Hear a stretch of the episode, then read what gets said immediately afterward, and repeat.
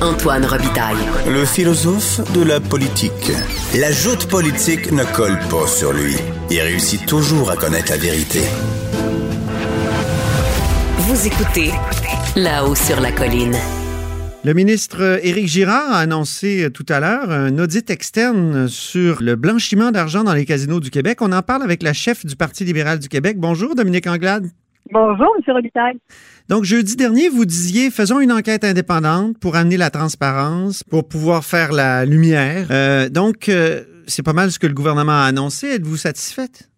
En fait, c'est un premier pas, mais c'est pas ce que le gouvernement a annoncé. Le gouvernement a annoncé une enquête publique indépendante. Il a annoncé qu'il y aurait un rapport qui serait euh, disponible euh, avec un vérificateur externe, mais ce n'est pas une commission d'enquête publique indépendante parce que justement, on n'a pas toute la transparence sur les personnes qui vont être invitées à, témoigner, sur les experts qui seront consultés, sur les recommandations. Donc, justement, on pense qu'il faut aller plus loin sur cet enjeu qui est la question du blanchiment d'argent. Et mhm. encore une fois, je trouve que le gouvernement ne fait pas le choix de la transparence dans, dans, dans ce dossier-là, alors que ce serait si simple de le faire. Ce serait si simple de faire une commission d'enquête publique indépendante. Mais quand même, une commission d'enquête, on sait que ça peut être très long, euh, ça peut être très complexe. Une commission d'enquête, ça n'a pas besoin d'être une commission d'enquête qui dure quatre ans. Une commission d'enquête, comme on en a eu par le passé, si vous les regardez dans les dernières 20 euh, années au Québec, il y a des commissions d'enquête euh, qui prennent six mois. Là. ça se fait de manière rapide. Les, lesquelles, par exemple? J'ai comme un blanc. Il y en a, euh, il y en a une. en, fait, je, les on les a même répertoriées, fait qu'on pourrait vous envoyer les, les listes. Mais la, seule qui a duré quatre ans, c'est celle qui est Charbonneau. Mm-hmm. Charbonneau qui a duré quatre ans. Mais si vous regardez toutes les autres, dont les noms m'échappent présentement, mais il y en a toutes les autres qui ont précédé depuis 2000. En moyenne, elles durent un an.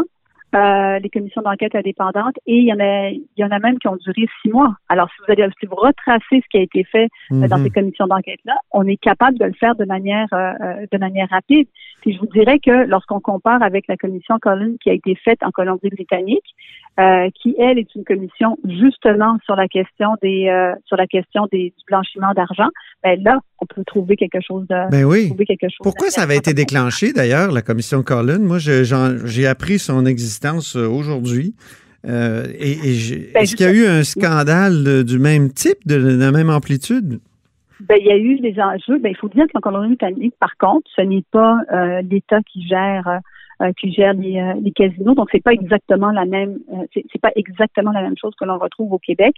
Par contre, ils ont commencé à voir qu'il y avait vraiment des enjeux de crime organisé qui, qui émanaient de tout ça, puis ils se sont dit, ok, est-ce que à ce moment-là, on l'élargit de manière à inclure le blanchiment d'argent pour la province Et c'est ce qu'ils ont fait. Et en faisant ça, ils ont découvert des choses, euh, puis ils se sont dit, bon, ben finalement, il y a plusieurs recommandations. Une chose qu'on a fait ça parce qu'il y a plusieurs recommandations qu'on est capable de mettre de l'avant. Ici, on sait qu'il y a du, je veux dire, la question du blanchiment d'argent, ça existe, on le sait, euh, mais là, ça prend des proportions même euh, le, casino a pris la décision de cautionner certains de ses agissements avec la, manière dont il a fonctionné. Je pense que c'est une opportunité pour nous d'élargir euh, Mhm. Est-ce qu'on devrait élargir aux autres casinos? Je pense aux casinos autochtones. Il y en a un à Kanesatake. Euh, la population autochtone a refusé trois fois par référendum. Puis finalement, le casino existe quand même. Est-ce qu'on devrait étudier ces casinos-là? Je pense que le Parti québécois propose ça.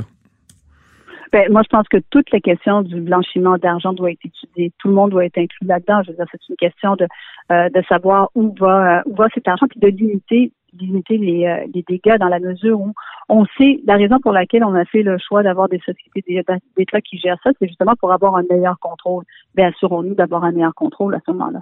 Mm-hmm. Mais les Autochtones vont peut-être dire c'est pas à vous de vous mettre le nez dans nos affaires.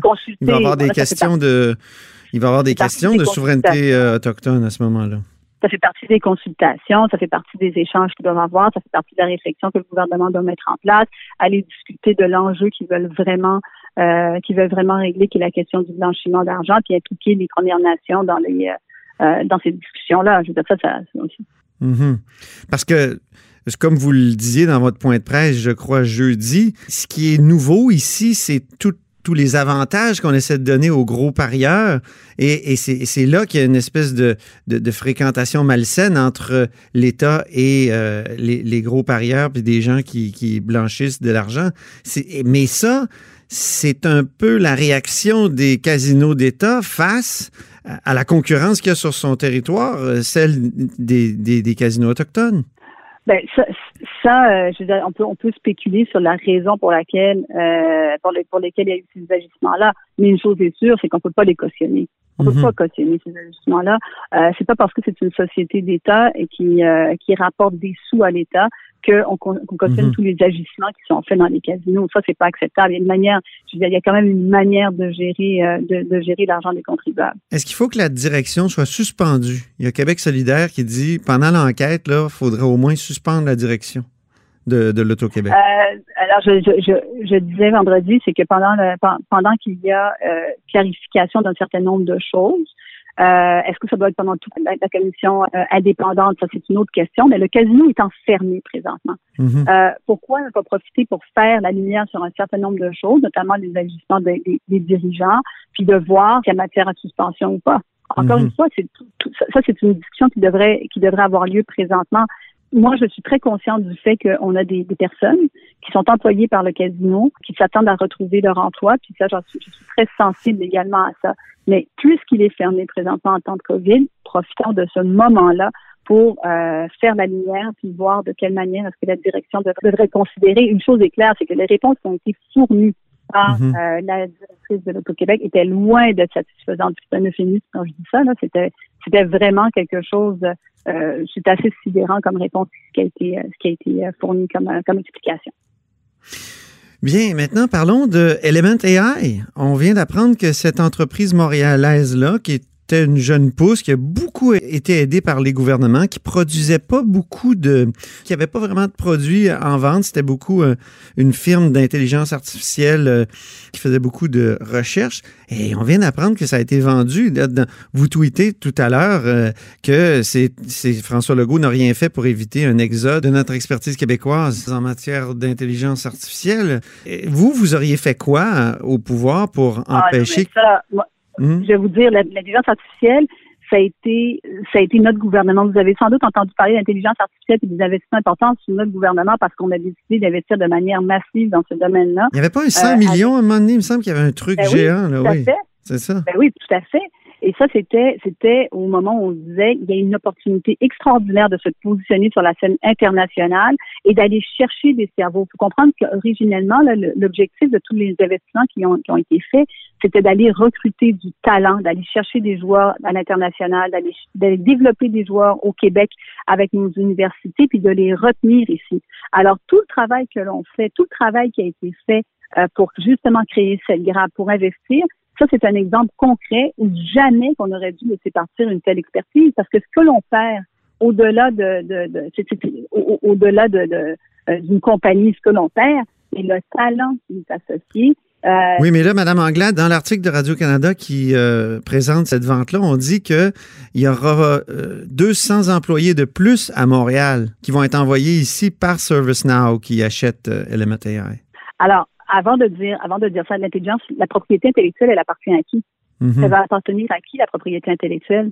Elle va pas appartenir, au, elle va pas appartenir au Canada, là.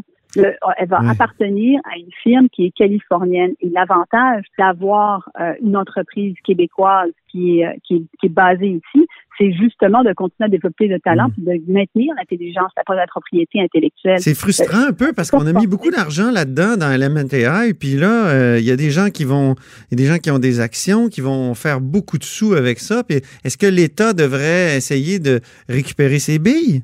Ben, c'est sûr que les, moi, dans ce cas-ci, parce que c'est un, c'est un domaine qui est stratégique aussi.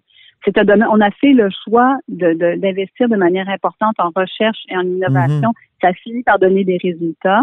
On a fini par dire qu'on est en train de créer une grappe importante au Québec. Et là, maintenant, toute cette intelligence-là, ben, on l'a mis au profit d'une entreprise californienne. Vous savez, les entreprises californiennes dans le domaine, il y en a un paquet. Hein, il, y en a un, il y a un paquet d'entreprises dans le domaine. Mais ça ne vend pas grand-chose, Element AI, d'après ce que je comprends. Là. Il y avait un grand article dans le Globe and Mail l'an passé là, qui disait que, justement, ça, va chercher beaucoup de fonds publics, puis il n'y a presque pas de produits. Il n'y a pas de profit, il n'y a ben, pas de...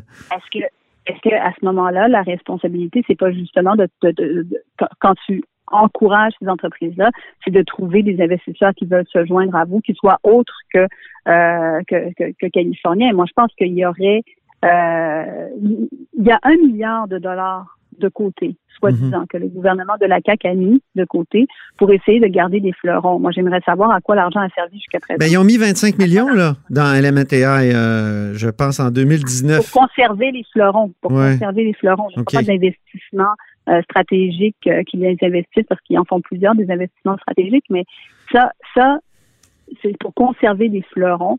Ça, pour moi, c'est euh, c'est un exemple concret de, de, ce qui aurait pu euh, euh, de ce mhm. qui aurait dû être, être fait. Mais là, c'est une transaction privée. On ne peut pas, on peut rien faire. Je pense que l'État peut rien faire hein? pour ben, bloquer la transaction. C'est pas possible. Est-ce que, est-ce que la caisse est impliquée? La caisse est impliquée. Euh, puis au bout du compte, il faut toujours se poser la question ultimement, c'est quoi le c'est quoi le rôle de, de la caisse? Évidemment, c'est protéger le bas de laine des Québécois, mais il y a mhm. aussi un, un, enjeu stratégique sur sur des entreprises comme celle-là. Mais ils ont tellement critiqué là-dessus, les, les, caquistes. Ça doit quasiment vous faire plaisir de voir que. à chaque fois qu'il y avait une vente à l'étranger, c'était vous là, qui étiez euh, vice-première ministre puis ministre euh, de l'économie. Vous vous rendez compte qu'on parle pas, on parle pas de, on, parle pas, puis ça c'est pas pour critiquer euh, un secteur en particulier, mais là on parle d'intelligence artificielle qui est un domaine qui est stratégique pour nous. Là. Ouais c'est pas n'importe quel domaine. on acquiert des entreprises, on en vend. Euh, c'est la loi du marché, on en est conscient. Mais là, on parle d'un domaine qui est hautement stratégique pour le Québec. Mhm. C'est là que ça fait mal. Mais il n'y a rien qu'on peut faire. il y a la caisse, vous dites, la caisse? Oui, il y, a, quelque chose qu'on aurait pu faire? La réponse? Est oui. Mais là, je ne sais pas ce qu'il y a eu comme tractation puis comme discussion. Euh, là, je ne sais pas ce qui peut être fait. là, on est comme. Euh, il est trop tard. c'est le lendemain, c'est le lendemain de veille là, tu te dis, ah, qu'est-ce qui s'est passé, qu'est-ce que j'aurais dû faire, etc. Mais eh ça, c'est en amont qu'il faut réfléchir à ce genre de choses-là, puis s'assurer qu'on soit capable d'intervenir au bon, euh, au bon moment. Merci beaucoup, Dominique Anglade. Merci à vous. Dominique Anglade est chef du Parti libéral du Québec. Et c'est tout pour La Haut sur la Colline dans ce lundi. Merci d'avoir été des nôtres et surtout, n'hésitez pas à diffuser vos segments préférés sur vos réseaux. À demain!